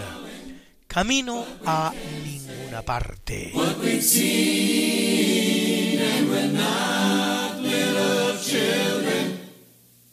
And we know what we want,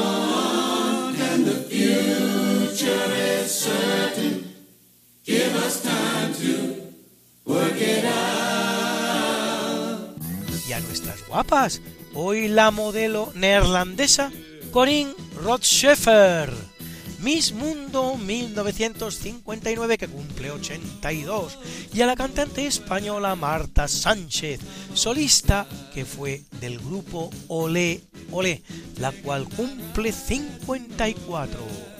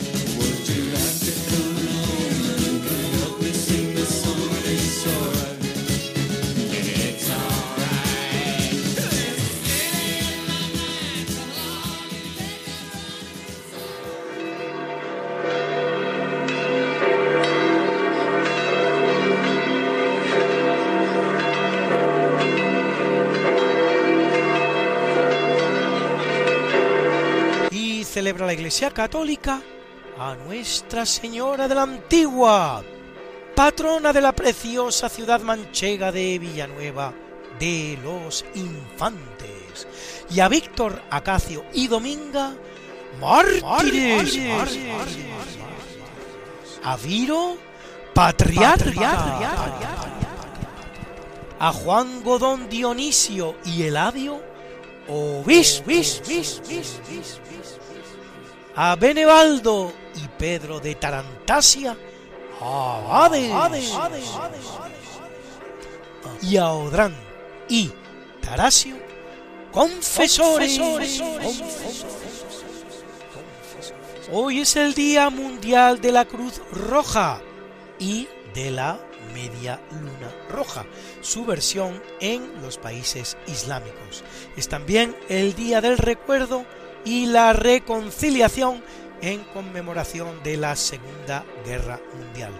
Y celebra España el Día del Becario. Y como yo sé que a muchos de ustedes les gustan estas efemérides, pues pueden ustedes escucharlas como siempre en el medio Religión en Libertad, en su columna En Cuerpo y Alma, donde las colgamos para ustedes semana, semana, semana. Got something that must be done, and it can only be done by one. There is nothing more to say, except it's a lovely day for saying it's a lovely day.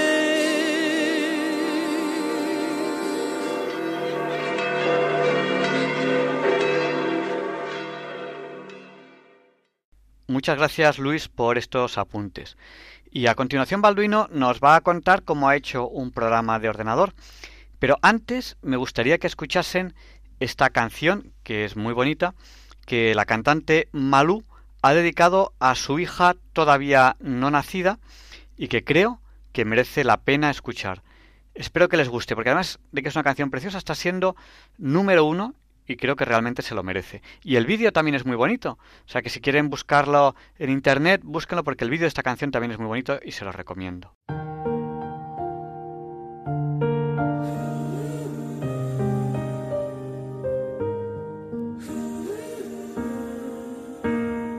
Creces en mí tan deprisa, mi piel memoriza la música que haces en mí. Mi cuerpo es nave nudriza en las noches sin luna. Será tu sonrisa la luz a seguir.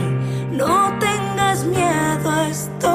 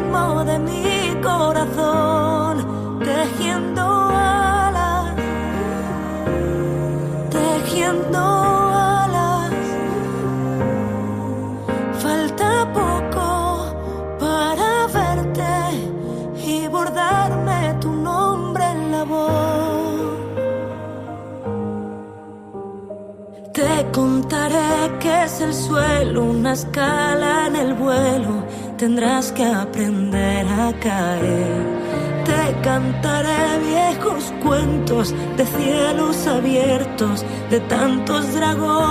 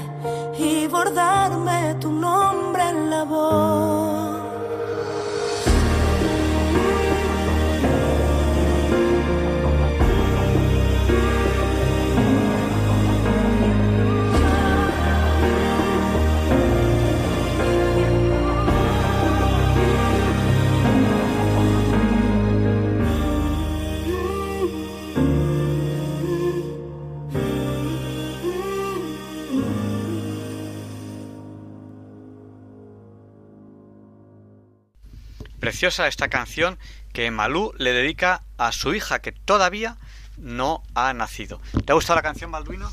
Em, sí, era bastante bonita. Eh, bueno, Balduino, cuéntanos, cuenta a los oyentes, ¿qué has estado haciendo estos días de confinamiento que has hecho algo diferente? Mm, Pues me, des- me he instalado una app en el ordenador para programación simple mm, llamada Scratch. Bueno, pues animamos a, a todos los oyentes que les apetezca iniciarse en la programación sin saber mucho, que, que se animen con programas de programación sencillos como este que se llama Scratch, como S-C-R-A-T. em, S-C-R-A-T-C-H, creo. Bueno, Scratch, lo buscan en internet, programación sencilla Scratch y seguro que, que lo encuentran. Bueno, pues te has instalado este programa ahí.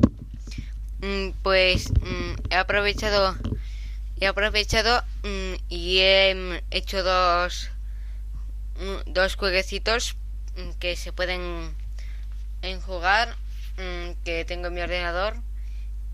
Y el primero que hice va de que, te puedes a ver y saltar y tienes que esquivar una bolita de fuego. Luego después de de que de esquivarla nueve veces mm, te a- aparecen un, te apare- y pasas a la segunda ronda que son dos dos, dos bolas de fuego que cada uno viene de un lado.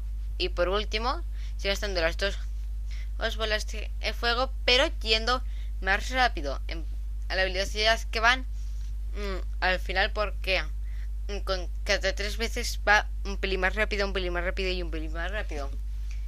Y luego el otro que he hecho es de que, que tienes que esquivar unos fan- fantasmas em, y, y tienes que esquivarlos mientras que ellos se mueven por el escenario. Mm, Y bueno, básicamente he hecho unos jue- jueguecitos que me están bastante bien en mi opinión. Bueno, ¿tú ya sabías programar en Scratch este o te ha venido bien el confinamiento para aprender más a programar con este programa? Mm, Sí, me ha venido bien porque mm, yo en Scratch, en, una academia a la que fui y en clase de programación de la que di el año pasado, mm, no usé el Scratch, pero mm, ahora sé más, sé más sobre ello y está bastante chulo. Y mm, eh, lo que tú has hecho, ¿cogías trozos de programas que otra gente había hecho también? ¿Se, ¿Scratch permite coger trozos de código que haya hecho otra gente? Eh, eso no lo he probado aún y no sé si funciona, pero vamos, si no sabes cómo hacer algo, si no me... eh, hay, un- hay apps mm, que son tutoriales y además, si no me equivoco, Scratch tiene, tiene para mm, una ayuda para decirte para qué sirve cada objeto. Por, ejemplo, mm, pa- ¿para qué sirve esto de deslizar a X Y? ¿Qué, qué diferencia hay entre, entre esta y esta? O cosas así que, básicamente te explica un poquito cómo va y si no me equivoco también te da algunas ideas y si no en YouTube seguro que hay un montón de tutoriales. Bueno, pues eh, además hay una cosa y es que el siguiente programa que tienes que hacer, que me parece bien que hagas un juego, tiene que servir para, para algo un poco más serio. Y como Ruth tiene mínimo con múltiplo y máximo común divisor, yo te reto a que la semana que viene hagas un programa que haga el mínimo con múltiplo máximo común divisor de números. ¿Te parece bien? Mm, bueno, no sé muy bien cómo voy a hacer esto, aunque puedes meter operaciones, aunque puedes ha- hacer operaciones sin... Creo que se podría hacer. Pues yo te reto a que lo hagas para la semana que viene. ¿Vale? Mm, vale, cuan- cuando tengo un ratito libre lo hago. Bueno, pues nos da tiempo todavía a escuchar una canción más en el programa de hoy de Diálogos con la Ciencia, que espero que la disfruten.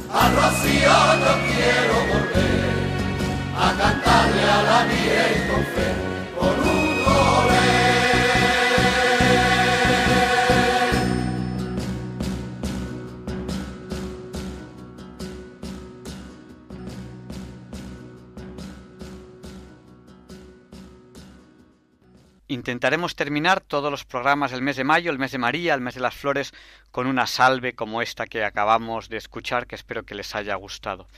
Les dejamos ya con el Catecismo de la Iglesia Católica, con Monseñor José Ignacio Munilla, que sé que les encanta, con esta oración, Señor, dame una voz como la de Monseñor José Ignacio Munilla y una sabiduría como la suya. Le pedimos a San Juan Pablo II que interceda por nosotros para que se nos libre del mal, del mal del coronavirus y de ese mal que él tanto conoció de las distintas dictaduras que él vivió, en dictaduras socialistas y comunistas tremendas que marcaron mucho su vida. Figura fundamental San Juan Pablo II en la caída del comunismo en Rusia y la caída del muro de Berlín. Les espero la semana que viene. Muchas gracias. Y así concluye en Radio María el programa Diálogos con la Ciencia. Dirigido por Javier Ángel Ramírez.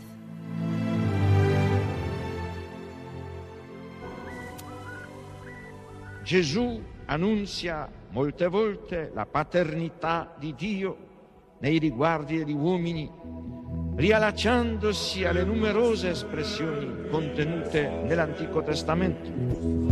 Per Gesù Dio non è solamente il Padre di Israele, il Padre degli uomini, ma il Padre suo, il Padre mio. Padre nostro, pie sinceri, santifice tu nomen tu, advenia regnum tu, fiat voluntas tua, sicur in cielo ed in terra. Pane nostrum quotidianum, da nobis odie, et dimitte nobis levita nostra, sicur et nostri vittimus, debitoribus nostri, et ne nos induca in tentatione, sed libera nos a malo.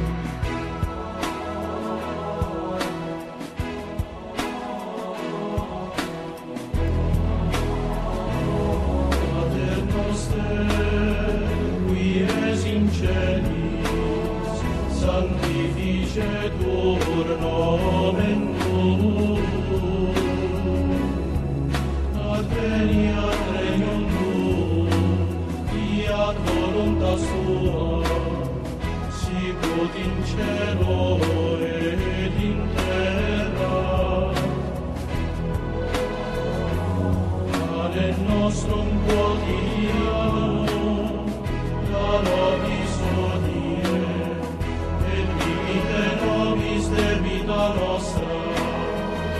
Sicut et nos dimitir